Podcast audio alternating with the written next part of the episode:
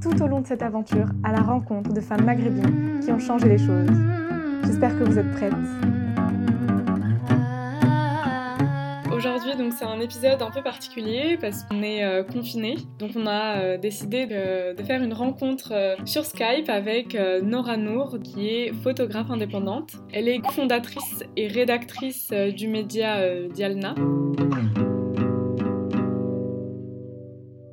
Merci de me présenter comme ça, ça me touche. bonjour. Alors bonjour, alors on voulait donc tout d'abord commencer par ton métier de, photographe. Comment tu es devenue en fait photographe? Comment cette passion en fait pour la photo est, née? C'est compliqué, c'était compliqué.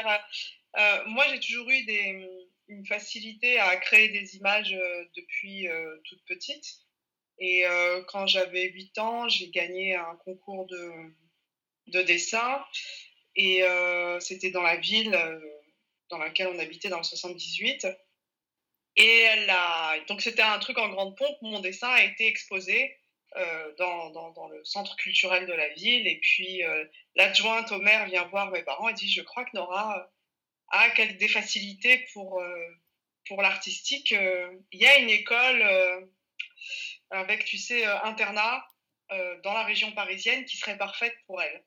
Mmh et là, mon daron, mon père a dit Mais ça va pas, non, ça c'est un truc de bourgeois, c'est pas pour nous.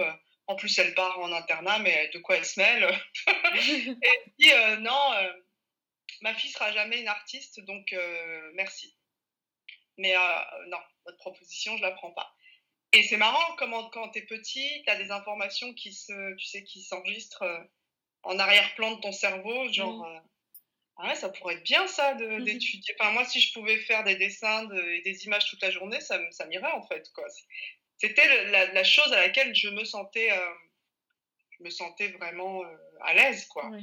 Et, et euh, en fait, des années plus tard, donc je laisse tomber cette idée évidemment d'artiste. Je, je, fais des, je commence des études en sociologie pour, pour entrer bien dans le, dans le moule. Et le moule ne veut pas de moi. le moule ne veut vraiment pas de moi parce que je, je pars en vacances euh, à l'improviste à Nîmes. C'était mes premières vacances toute seule en tant que jeune fille, euh, jeune femme. Euh, voilà, c'était la, grande indépendance qui arrive. Et je tombe par le plus grand des hasards sur une, un, plateau de tournage. Et je, sans le savoir, je bousille le, plan en fait. C'est que je passe devant et j'entends couper et je me retourne et on me dit mais qu'est-ce que vous faites là? Je fais bah je marche et on me dit non non vous restez là, on est obligé de la refaire. Et donc, je suis restée en arrière-plan et j'ai regardé comment ça fonctionnait. J'ai dit, mais attendez, euh, vous faites, euh, vous faites des images euh, comme ça? Enfin, Vous dites couper, action, et tout le monde vous écoute. oui, mais écoutez, j'ai pas le temps, mais oui, c'est ça un peu mon travail. Donc, du, coup, de mon retour à, enfin, de Nîmes, au lieu de retourner dans, en Normandie, puisqu'à l'époque, je faisais des études à Rouen, je m'arrête à Paris et je dis, je vais apprendre à faire des images, je reviens pas. Là, je, donc je, je, fais des stages dans des, dans des productions de cinéma. Ce qui m'intéressait vraiment, c'était aussi euh, le, les images bougées. Hein. C'était pas au début la photo. C'était le cinéma, vraiment. Et je pense qu'un jour, j'y retournerai. Mais... Et euh, donc, du coup, je fais des stages. Je travaille euh, en tant que stagiaire de production, stagiaire de réalisation. Ensuite, je réalise un, documentaire sur... Euh, non, d'abord, je réalise un court métrage en 16 mm, je co-réalise à l'époque.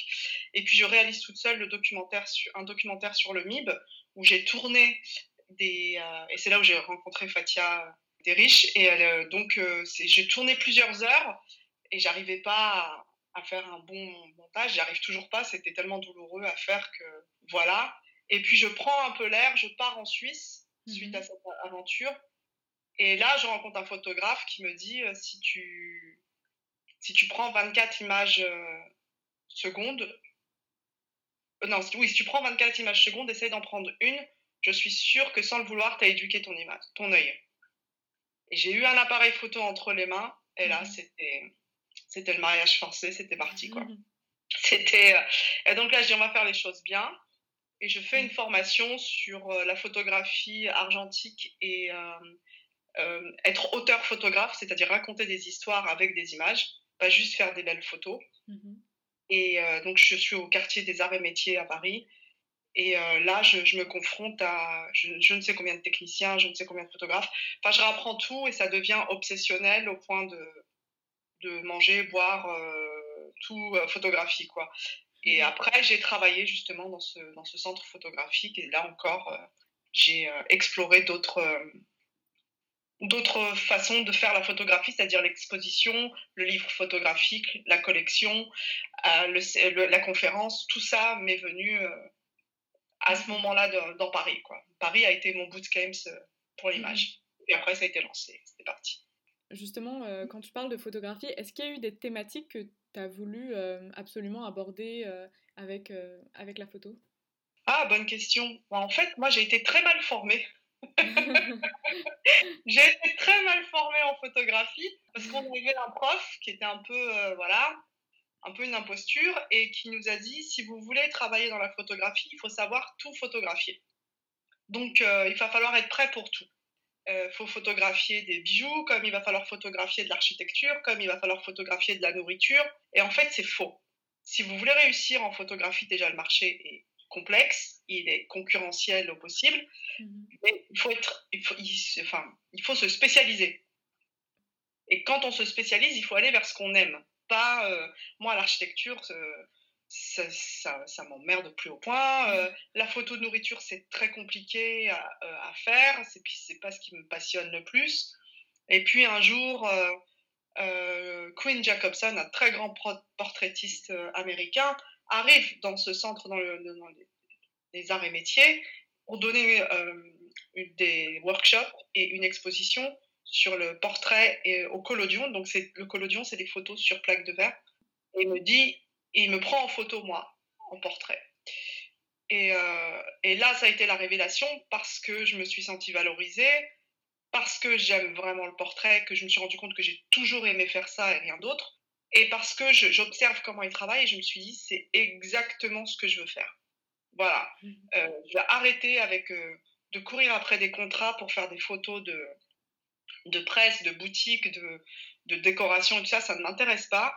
La photo de mariage, n'en parlons même pas. C'est euh, pour moi, c'est euh, c'est pas une vocation, ne le faites pas parce que c'est un enfin pour moi c'est un enfer parce que c'est très compliqué à faire et je le fais pour de rares privilégiés, mais je le fais sinon je le fais pas. Qu'est-ce que je voulais vraiment? Je voulais faire des photos, je voulais un portrait, je voulais faire du portrait et je voulais euh, juste m'améliorer dans ce domaine-là. Mais il a fallu cette rencontre avec ce photographe portraitiste américain, Quinn Jacobson, pour comprendre que c'est ce que je veux faire et rien d'autre en fait. Et après là, ça a été, euh, ça a été que ça depuis euh, plus de, plus de 12 ans maintenant. Je ne fais que du portrait. Ok. Et donc euh, ces portraits justement, est-ce que, est-ce que tu, tu, participes à des expositions? Est-ce que tu les exposes oui, oui, oui. Alors, ah, ça aussi.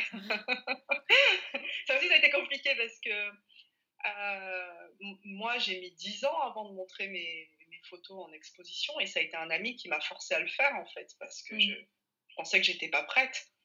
Euh, moi, quand je vois des, des, gens me dire bon, je vais faire une expo au bout de 5 mois de photos, je dis mais comment vous. On va bien avoir votre confiance. J'ai mis littéralement 10 ans avant de montrer, euh, avant d'exposer officiellement en galerie à Paris. La première expo, ça a été à, Paris. ensuite, j'ai fait des expos j'ai fait une expo collective, pas mal d'expos collectives. J'avais toujours ce truc de ne pas montrer toute seule. Et puis après, j'ai travaillé pour des associations féministes. Et là, j'ai commencé à faire des photos pour, pour des femmes, des femmes racisées. Et là, j'ai été exposée dans des maisons de femmes, j'ai été exposée au centre, au point culture. Euh, voilà, là, je, je prépare encore d'autres expositions dans d'autres centres culturels pour 2021, Inch'Allah. J'espère qu'on aura pas de Covid qui arrive. et, euh, et, voilà. Mais j'ai mis énormément de temps avant de montrer mon travail. Ça n'a pas été, euh, ça pas été évident. Hein. Mm. Mon travail était sur un disque dur. Hein. Bah, c'est hyper difficile de, euh, un peu de se dévoiler un peu au monde, de dévoiler son travail. Très, très. Et puis, c'est en fait, c'est en enseignant la photographie que j'ai compris ça aussi. C'est-à-dire que quand tu montres tes images, tu montres une partie de toi et donc tu, es en état de vulnérabilité totale. Et donc, montrer son travail euh, comme ça aux yeux de tous, il y a des gens qui vont le critiquer, il y a des gens qui vont même le descendre. et il ne faut pas que ça t'atteigne, en fait. C'est ça qu'il faut apprendre. C'est-à-dire, à un moment donné, dès que j'accroche mes images sur un mur, ça ne m'appartient plus. Ça appartient au regard du public. Mm. Et ça, c'était très long à, à, détruire dans ma tête. Mm. Mais une fois que c'est fait, je dis, bah, si il aime, il aime. Si elle aime, elle aime. Si elle aime pas, elle aime pas. Mais au moins, moi, j'ai fait le maximum pour que cette image soit la plus réussie possible, en fait. Mm. Et la chose aussi à laquelle je tiens à dire, c'est que je ne veux plus que mes images soient, par exemple, tirées sur un papier pourri ou un cadre Ikea, par exemple. Là, je tiens à ce que mes portraits soient de beaux objets photographiques. Et mon, ma partie snob, je m'en fous, mais j'assume. Donc à partir de là, j'ai essayé de faire le maximum pour avoir une, belle photo. Je l'ai tirée euh, dans des bonnes conditions. Si les personnes n'aiment pas, ça ne m'appartient pas. Mais je ne dois pas le prendre personnellement. Ça, c'était compliqué. Oui, parce que finalement, l'art, c'est un peu... Euh, la, photo, c'est de l'art et ça ressort un peu de, l'intime, de, c'est une partie en fait de la personne, donc c'est hyper difficile d'accepter justement de, présenter ça au monde. Très difficile, très très difficile. Et puis euh, il y a aussi ça, c'est-à-dire quand, la première fois que j'avais fait euh, le festival euh, de, Arles, je ne sais pas si tu connais. Alors le festival Arles, photographique de Arles, ça équivaut au festival de Cannes pour le cinéma mais dans la photo. Et donc, tu arrives avec ton portfolio et tu rencontres plusieurs personnes dans la journée, des galeristes, des agents, mhm. des, des, éditeurs. tous les professionnels de la photo se trouvent à Arles euh, de mai à peu près jusqu'à août. Et donc, tu peux les rencontrer. Et là, sur place, je me suis rendu compte qu'en fait, il y avait deux catégories de gens. Il y avait la vraie critique. Donc, mhm. tu avais une critique constructive en disant ça, ça, ça, ça va pas, mais ça, c'est super intéressant. Et donc, ça t'enrichit y a ce que j'appelle le tir au pigeon, c'est-à-dire la critique pour faire mal. Et puis euh, la personne se sent bien parce qu'elle a l'impression d'être supérieure, parce qu'elle t'a tué, tu vois, ton travail. Et mmh. euh, ça, je l'accepte plus. Par contre, quand je vois que ça commence sur ce, ton, sur ce truc-là, je mmh. prends mes affaires et je dis écoutez, on va gagner du temps, on arrête, c'est bon. Vous n'allez pas aimer, je ne vais, pas, vais pas aimer ce que je vais entendre, je suis pas là pour me faire. Euh, je suis pas là pour souffrir, comme dirait l'autre. Mais voilà, quoi. Donc, et, et, donc, du coup, euh, savoir bien faire la différence quand on est artiste, je trouve, de, même pas quand on est artiste, tout court dans la vie, entre la critique qui t'apporte quelque chose et celle qui, qui sert à rien, mais qui, que tu mm. vas emmener avec toi pendant peut-être des années pour rien. Mm. Moi, j'ai vu des photographes, euh, femmes photographes surtout, arrêter littéralement la photographie parce que ça s'est mal passé à une lecture de portfolio. Mm. Voilà. Non, ça, non. Ça, Par contre, ça, ça m'a aidé Arles à faire le, tu vois, de prendre de la distance et dire attention à qui tu montres ton travail aussi. Non, tu peux pas le montrer à n'importe qui, quoi. Il y a des gens, ils vont, il faut qu'il y ait des gens qui aient un minimum de, de sensibilité aussi euh, par rapport à toi, ton discours et, ce genre de travail que tu proposes, qui est le portrait, qui est quelque chose de bien particulier. Hein. Et c'est aussi un peu un respect, euh, un respect de, du travail euh, que tu as fourni. Ouais, mais alors ça, je veux dire, dans certains cercles artistiques, le, respect n'existe pas. Hein, ah. si tu ne pleures pas pour l'avoir, on va pas te le donner. C'est vraiment un, un, milieu euh, toxique par moment. Ah. Et donc, euh, tu, tu l'as dit auparavant, tu as pu travailler avec euh, des associations féministes et tu as pu notamment travailler avec l'association Sama. Est-ce que tu peux nous en parler un petit peu? Ah, quelle belle histoire, ça marche. Bah, c'est une, toute jeune association euh, qui est dans le sud-ouest de la France et euh, qui est donc euh, une association inclusive qui, bah, qui, voilà, qui veut qui, est pour l'intersectionnalité et ouais voilà donc et donc c'est tenu par Margot Labarthe et puis toute une toute, enfin plein de, de, femmes extraordinaires autour comme Camille Brodier, comme euh, Fatima, comme euh, Salima, comme il y a deux autres personnes qui viennent d'arriver, mais j'ai oublié, donc je m'en excuse. Et donc l'idée, c'est de regrouper des femmes, mais de tout horizon, de faire un vrai mix social et culturel. Donc dans ce groupe-là, on avait autant une jeune femme qui venait des beaux-arts que une primo arrivante qui venait de, de Côte d'Ivoire, euh, qui avait fait des études en Côte d'Ivoire, mais qui est arrivée en France, c'était un peu plus compliqué. Mm. On avait des adolescentes, on avait des retraités. Et donc, dans ce mélange-là, mm-hmm. euh, moi, j'ai fait pendant deux jours un workshop grâce à Tim Sama euh, sur l'estime de soi, l'image de soi. Donc on a resserré les liens, on a essayé de discuter, on a essayé de montrer nos, nos différences. C'est-à-dire que moi, en tant que femme racisée, je ne vais pas rencontrer la même chose qu'une femme blanche euh, dans la vraie vie. Enfin, mm. montrer aussi que oui, le féminisme c'est bien, mais l'égalité entre femmes c'est mieux aussi quand même. Et là, il y a encore du travail, donc il y avait une vraie écoute par rapport à ça. Et puis quand on a terminé les, ce workshop qui était juste incroyable, et eh bien après, je, et ça je le fais à chacun de mes workshops, je dis aux femmes, bah, vous allez euh, vous préparer, vous allez poser devant mon, vous allez poser devant mon objectif.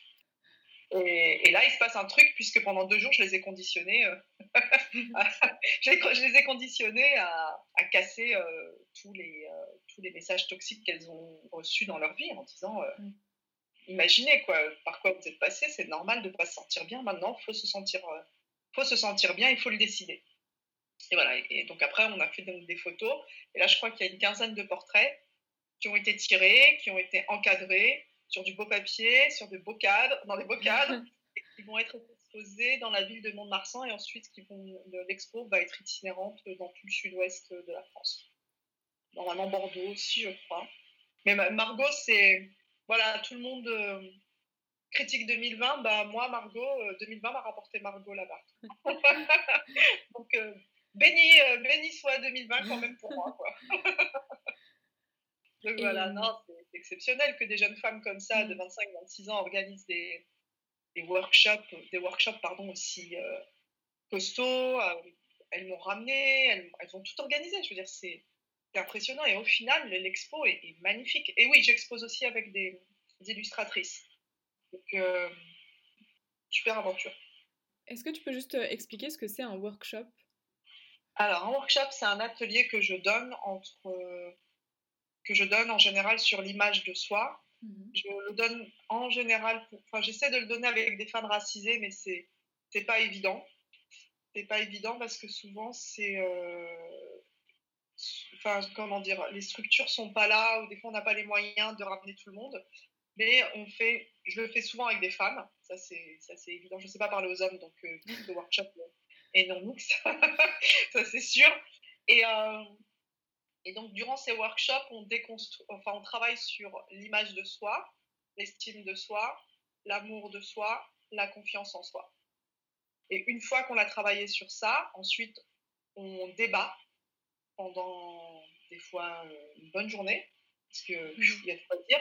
Et tu vois qu'il y a des femmes qui portent des choses en elles. C'est juste incroyable ce qu'on est capable de porter, euh, nous les femmes, euh, le temps d'une vie. Mm. Quoi. Et qu'on n'a pas d'endroit ou de moment poser ça. On n'a pas de soupape de sécurité en fait. Et une fois que c'est posé, il y a une vraie sororité qui se crée en général. parce que chaque groupe est différent, mais en général, ça se passe vraiment bien. Et une fois que tout le monde a posé ça et a pris conscience de sa valeur, ou en tout cas du travail qu'on doit faire pour, augmenter l'estime de soi. Là, je passe à la, à la fonction photo, c'est-à-dire euh, j'installe le studio, j'installe le fond, j'installe les lumières quand j'ai les moyens d'avoir des lumières, et on fait des photos en portrait. Pour qu'elle aussi, quand elle voit ce portrait, euh, dise ça, c'est le début du reste de ma vie en fait. À ce moment-là, j'ai décidé de prendre soin de moi ou j'ai mm. décidé de, ne plus me regarder méchamment en tout cas. Oui, donc en fait, il y a vraiment une sorte d'esprit d'équipe un peu au féminin. Et, euh, et justement, euh, tu as parlé de sororité. Euh, selon toi, c'est quoi exactement la sororité? Comment toi tu l'entends et à qui et à quoi ça te fait penser, par exemple? Bon. Tu sais que là, tu viens de toucher un sujet, un sujet hyper épineux. Alors, comment dire?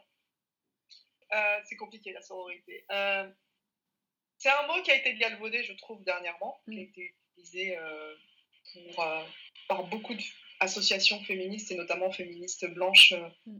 bourgeoises pour avoir des subventions. Je le dis haut et fort et je ne m'en cache pas.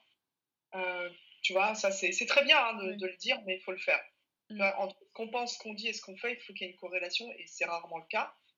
Et pour moi, la sororité, c'est euh, un vrai respect et une vraie entraide entre les femmes, et notamment les femmes racisées. Ça, pas encore gagné, parce mmh. qu'on doit déconstruire encore beaucoup de choses. Euh, donc moi, la sororité, au début, je suis arrivée dans le monde des bisounours, en pensant que dans les milieux féministes, on avait au moins ça en commun. C'est-à-dire, euh, on en a toutes bavé par rapport à un système patriarcal, on en a toutes, euh, on a été exposées à des violences, toutes, quelle que soit la forme de violence, tout un moment ou un autre, une femme a été exposée. Donc ça, ça doit nous rapprocher. Bah, pas du tout. Figure-toi que j'ai vu des femmes mhm. qui ont reproduit un système de, de, violence masculine ou de violence patriarcale, de compétition, de c'était de violence tout court, verbale, émotionnelle. Je dis mais il n'y a même pas cinq minutes, tu, tu, tu prends le micro, tu es en conférence, tu parles de sororité, et deux secondes plus tard, je te vois euh, agresser euh, une autre femme devant moi ou m'agresser moi. Euh, c'est quoi enfin, J'ai eu une grosse remise en question par rapport à ce mot-là. Et même par rapport à un système d'association féministe. Hein, vraiment. Et puis, il y a des rencontres comme avec Nadia, il y a des rencontres mmh comme avec Margot, il y a des rencontres avec d'autres femmes la sororité existe vraiment, mais j'ai pas envie d'être sœur avec tout le monde en fait. Je choisis mes frangines, je choisis mes sisters soul, je choisis mes sœurs, je choisis mes, euh, je choisis tout ça. Et il y a des femmes avec qui j'ai vraiment envie de vivre cette sororité, et il y en a d'autres parce qu'on reste des êtres humains et que y a, ça, des fois ça match, des fois ça ne mm. matche pas. Il y en a d'autres, je ne veux rien avoir à, faire avec elles en fait.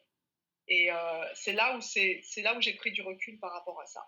Donc moi, quand une femme aujourd'hui, j'entends parler de sororité, je fais fais attention à ce que tu dis, le dis pas n'importe comment. Si tu penses le et applique le truc. Parce que la solidarité entre femmes, elle, elle n'est pas encore construite. Hein. C'est pas mm. gagné. Hein. On mm. pose à peine euh, les fondations, même pas. Mais euh, justement, euh, j'ai l'impression que la sororité, c'est un peu un mot valise qu'on nous impose. nous, on, on, doit en fait absolument vivre cette sororité. On nous l'impose pour effacer un peu des débats qui doivent avoir lieu dans les, entre les mouvements féministes, des débats sur, par exemple, la décolonialité, sur le racisme, etc. J'ai l'impression un peu ouais, voilà, que c'est un, thème, que c'est un terme, oui, et qu'on nous a un peu imposé. Oui, bah, parce qu'au début, on ne le connaissait pas, il y avait très peu de gens qui connaissaient le mot mmh. sororité quand tu disais, tu disais, mais c'est quoi? Comme on était tellement habitué à fraternité, que c'est dans chaque fronton de, notre, de nos mairies, donc du coup, tu vois sororité, tu te dis, ah, mais c'est génial Et au début, tu T'as l'impression que c'est, euh, tu vois, le, ces âmes magiques là, euh, de, la caverne d'Alibaba, tu, mm. tu dis sororité et tout s'ouvre. Pas du tout. Pas du tout. C'est là où tu as tous les. Moi, je trouve qu'il y a eu toutes les inégalités que j'ai, que j'ai vues euh, sur le terrain et que je me suis pris en pleine poire aussi. Il a fallu un vrai réveil par rapport à ça. Parce que le racisme existe, il existe dans les relations. la domination existe, et elle existe dans les relations entre femmes. Euh, il y, a beaucoup de choses encore qui sont, euh, qui sont toxiques et mm. qu'il faut nettoyer. Et, euh, et j'ai pris du temps aussi à arrêter de ménager la susceptibilité de certaines femmes, notamment des femmes bourgeoises blanches, quand je disais ne serait-ce que bourgeoises blanches. Non, mais tu te rends compte de ce que tu dis là? T'es bourgeoise et t'es blanche, qu'est-ce que tu veux que je te dise Voilà donc, donc, oui, ça a été un mot valise pour dire non, non, vous inquiétez pas, on est tous égaux, on est tous égaux, pardon, on est tous, euh, voilà. Mais euh, non, on l'est pas. Loin de là. Loin de là. Il y a du boulot encore. Et tant qu'on enfin, tant qu'on ne déconstruira pas et qu'on ne pose pas les problèmes sur la table et qu'on arrête d'être euh, susceptible pour un oui ou un non, de dire oui, en effet, j'ai profité de certains privilèges, en effet, je me suis comportée d'une manière machiste en tant que femme, mmh. ou raciste. Là, on pourra peut-être avancer. Et justement, pour euh, parler toujours des, euh, des milieux, euh, des milieux assez féministes, tu as aussi été amené à animer plusieurs ateliers. tu as été notamment à la Maison des femmes à, Bruxelles. et tu as notamment abordé la question de, des femmes dans la publicité. Ouais, c'était une super expérience. C'est une super expérience. Bah, là, bah, bah voilà, tiens, là, j'ai un, un, super exemple par rapport à ça. C'est-à-dire mmh. qu'avec la Maison des femmes, à Bruxelles, honnêtement, c'est toujours. Non, la Maison des femmes de Scarbeck, parce que Bruxelles a plusieurs euh, arrondissements, on va dire. Et, euh, enfin, mais donc, ça s'appelle Scarbeck. Et j'ai des super relations avec, euh, avec elle. Il y a toujours eu des super projets qui se sont faits. Mais voilà, donc moi, pour le coup, j'étais vacataire pour ce projet. Mm-hmm. Et donc, du coup, j'ai créé ce projet de A à Z. J'ai créé l'atelier, j'ai créé j'ai créé tout l'outil le, pédagogique. j'ai fait, ça a été six mois, c'était de janvier à juin, où on, a bossé sur ces ateliers sur la publicité et les femmes. J'avais des femmes, là aussi, c'était j'avais de tout. j'avais tous les âges, j'avais des femmes, euh, des, femmes musulmanes, des femmes orthodoxes, des femmes chrétiennes. C'était incroyable. Et euh, du coup, on a, on a discuté, on a monté ce projet. Donc, on est remonté dans l'histoire de la publicité pour montrer les messages toxiques que nous envoie la publicité. Donc, la publicité, nous, pendant mm. des décennies, nous a fait passer pour stupides, nous a fait passer pour euh, Ah oui, mais regarde bien, hein. ne serait-ce que la, tu sais, les publicités des produits qui nettoient les toilettes as le mec qui t'explique comment marche le produit, tu as la femme après qui est super étonnée que ses toilettes soient propres, tu vois. Genre, on a attendu les hommes pour nettoyer les toilettes, mais attendez, c'est bon, je sais faire pchit pchit et nettoyer mes chiottes, j'ai pas besoin d'un homme qui m'explique que grâce à la soude caustique, euh, euh, le tartre dans les toilettes s'en va. Enfin bon, bref, c'est un exemple parmi tant d'autres. Il y a toujours eu l'aspect technique présenté par les hommes, et puis cet aspect un peu esthétique d'émerveillement qui est présenté par les femmes. Genre, nous, les femmes, on regarde ça, genre, waouh heureusement qu'il était là pour nous expliquer comment ça marche. C'est souvent ça, la publicité. Il y a l'injonction à la jeunesse, l'injonction à la douceur, l'injonction à la minceur, l'injonction à la blancheur mmh. aussi. Euh, j'ai montré que la publicité était raciste, puisque pendant des décennies, les grandes marques n'ont jamais euh, pris des femmes noires euh, ou des femmes racisées pour des marques de luxe, par exemple. Mmh. Ça aussi, ça en dit long sur la société dans laquelle on travaille. Mmh. Donc on a travaillé tout ça on est passé des années 40 jusqu'à aujourd'hui dans la publicité. Et puis les femmes ont pris conscience que, ah ouais, si j'ai aussi un mal-être, c'est qu'il y a tout un conditionnement social autour qui fait que je suis pas bien. Voilà. et donc, c'est ce que je leur dis, je dis, la publicité a tout à gagner, et cette société de consommation a tout à gagner à ce que vous vous sentez mal pour consommer. Voilà. Donc, si tu prends par exemple une femme, juste ses yeux, tu peux lui vendre 20 produits. Voilà. 20 produits, facile. Donc, on a monté ça. Ensuite, on a discuté sur la publicité. Et après, j'ai donné des feuilles à quatre à chaque femme. Et je dis, bah maintenant, vous allez dessiner votre maquette de votre propre publicité. Si vous devez faire une publicité antisexiste, laquelle ce serait? Et donc, euh, il y en a une qui m'a dit, moi j'en ai marre de voir Georges Clooney avec ses cheveux blancs euh, et avoir le droit de vieillir elle le trouvait charmant sur euh, la pub de café. Je veux faire la même chose, mais avec une femme. Je fais, bah, vas-y. Donc elle l'a dessiné, mais elle n'était pas obligée de dessiner correctement. Donc j'avais les maquettes, et ensuite chaque semaine, on a fait une séance photo avec les femmes, donc on a mis en place. Voilà, on est parti chercher des, figurantes, on a cherché des costumes, on a tout mhm. fait. On a refait des publicités antisexistes. Et puis ensuite, euh, cette publicité est partie chez une autre euh, Assos, pour laquelle j'étais vacataire. Et c'est là où ça devient intéressant, tu vois. Un an plus tard, quand je lis l'interview de cette, de cette association, je n'ai rien fait dans ce travail, si ce n'est peut-être appuyer sur un bouton pour faire des photos. Mon nom a été complètement effacé de tous ces ateliers. Voilà. Donc, c'est Tu vois, c'est ça ce truc. Ouais. En plus, c'est Nadia qui a trouvé l'interview. Donc, Nadia, c'est ma, ma, ma co-dictatrice en chef de Diana. Et c'est elle qui dit Qu'est-ce que c'est Et j'étais juste abasourdie. Mais euh, je me suis dit si tu veux casser ton ego, là, c'est un bon. Euh, c'est le moment de, le faire, quoi. C'est pas mm. grave.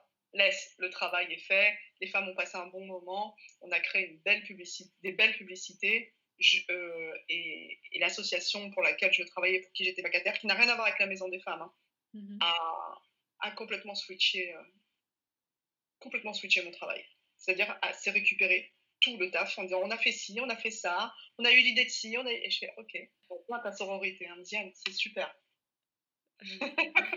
Donc voilà, mais sinon en soi, à part ce petit, ce petit clap de fin qui est pas terrible, mm c'était incroyable. Et j'ai même écrit euh, une, un article sur Diana par rapport à cette, euh, par rapport à cette expérience. Et je l'ai refait après avec des jeunes lycéennes mm-hmm. à Aix-en-Provence et là, je me suis bien marrée par contre, parce que elles m'ont ramené à, une, à leur époque, donc aujourd'hui, on est, on est dedans, et euh, elles ont retravaillé les publicités, euh, voilà, avec leur vision de jeunes adolescentes, et ça, c'était, euh, c'était trop bien.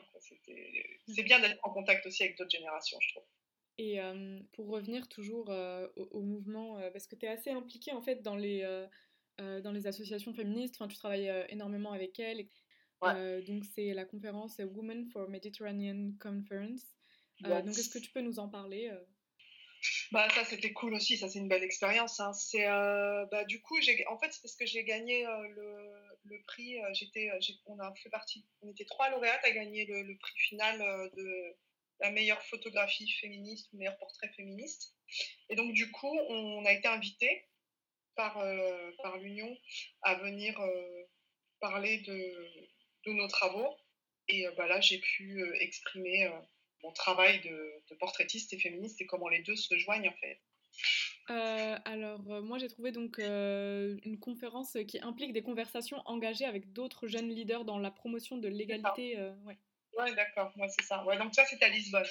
Ah ouais, ça c'était super. Bah là c'était pour présenter justement mon travail. Bah, J'avais aussi présenté mon travail euh, fait sur la publicité à ce moment-là et sur, le, sur tout ce que ça implique en matière de, de, de mal-être ou de bien-être. À nous de, de voir où on veut poser nos lunettes, tu vois. Mais euh, du coup, euh, ouais, ça, ça a, été, ça a été super parce que j'ai d'abord été là-bas parce que j'avais gagné un concours photo et du coup, j'ai présenté ce concours-là et ensuite, euh, j'ai présenté un peu mon parcours sur, euh, sur le sujet. Avec d'autres jeunes, d'autres jeunes leaders, on va dire, qui, sont, ils, elles, pardon, sont plus actifs, chacun leur, leur côté dans le, dans le monde féministe, en tout cas, travaillent pour l'égalité des genres.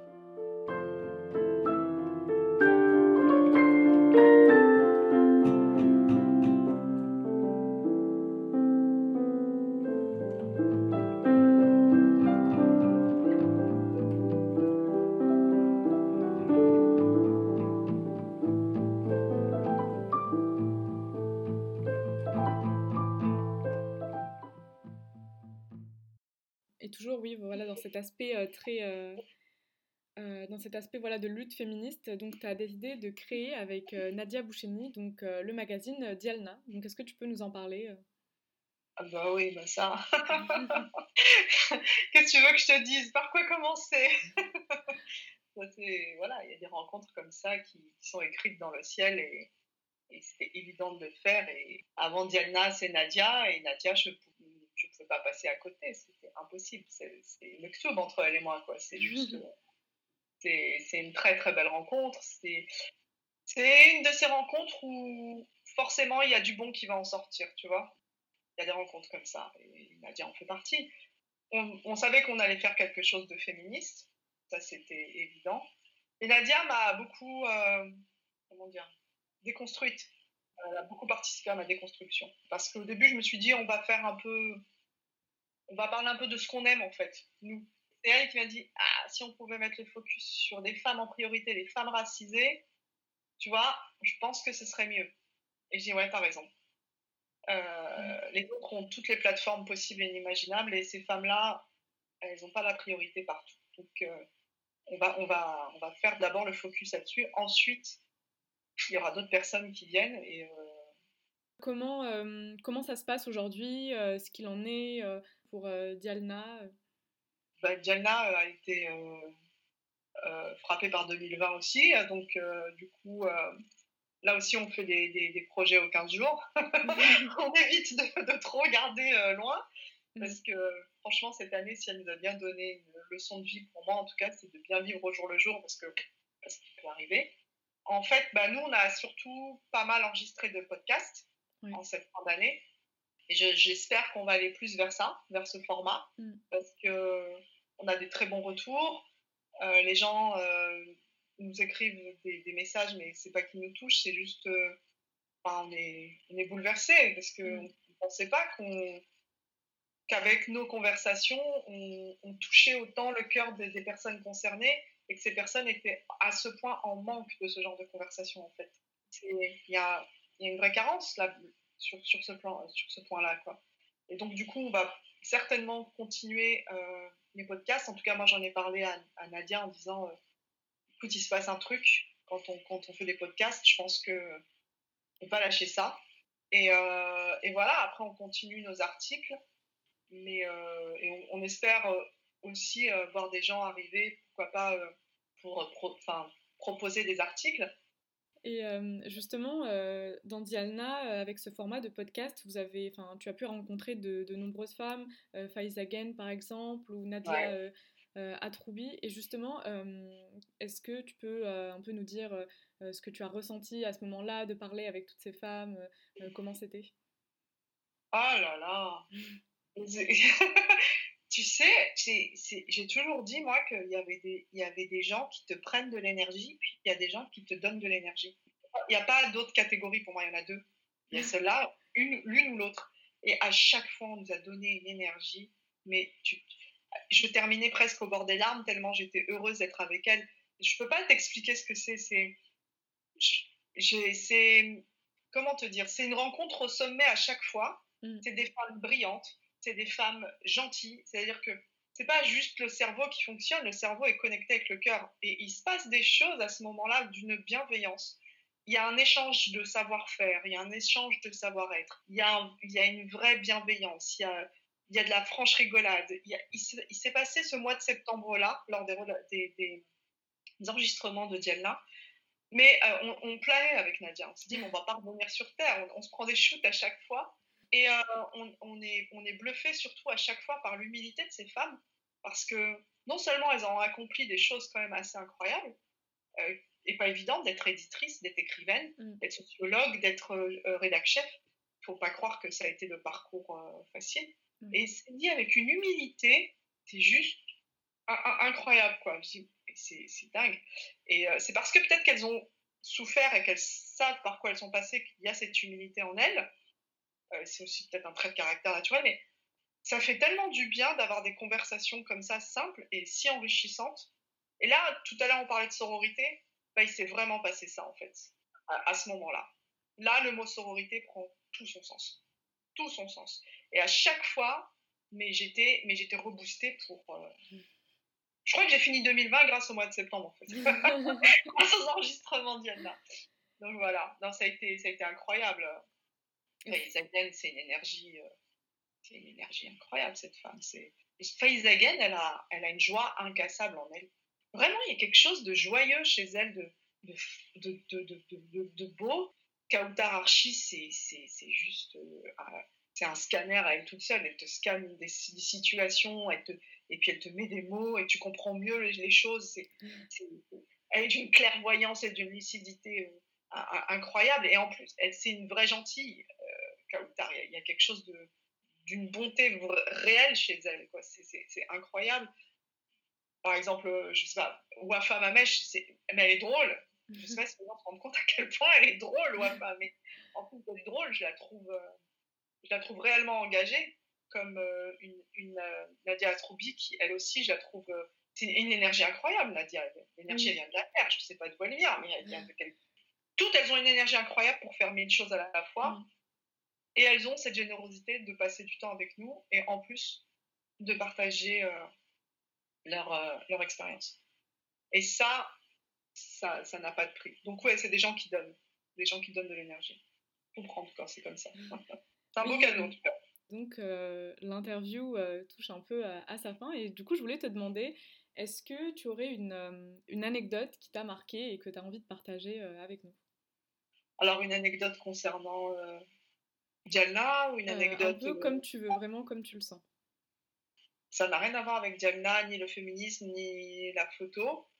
Mhm. Mais euh, juste avant de te parler, j'ai été euh, émue par une vidéo de jeunes adolescents, donc un adolescent et une adolescente, qui dans la classe, dans une classe de permanence aux États-Unis, dansent la bachata.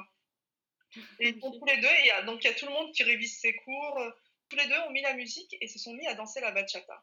Et je me suis dit, mais moi, adolescente, jamais j'aurais pu mettre euh, une chanson de mes origines et danser comme ça au milieu d'une classe. Mhm.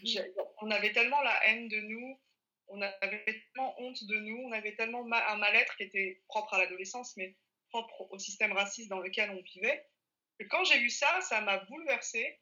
Et je me suis dit, eh ben, si cette génération, elle vit bien sa culture, si cette génération n'a pas peur de danser les danses de, leur pays d'origine, alors euh, quelque part on a peut-être bien défriché le terrain.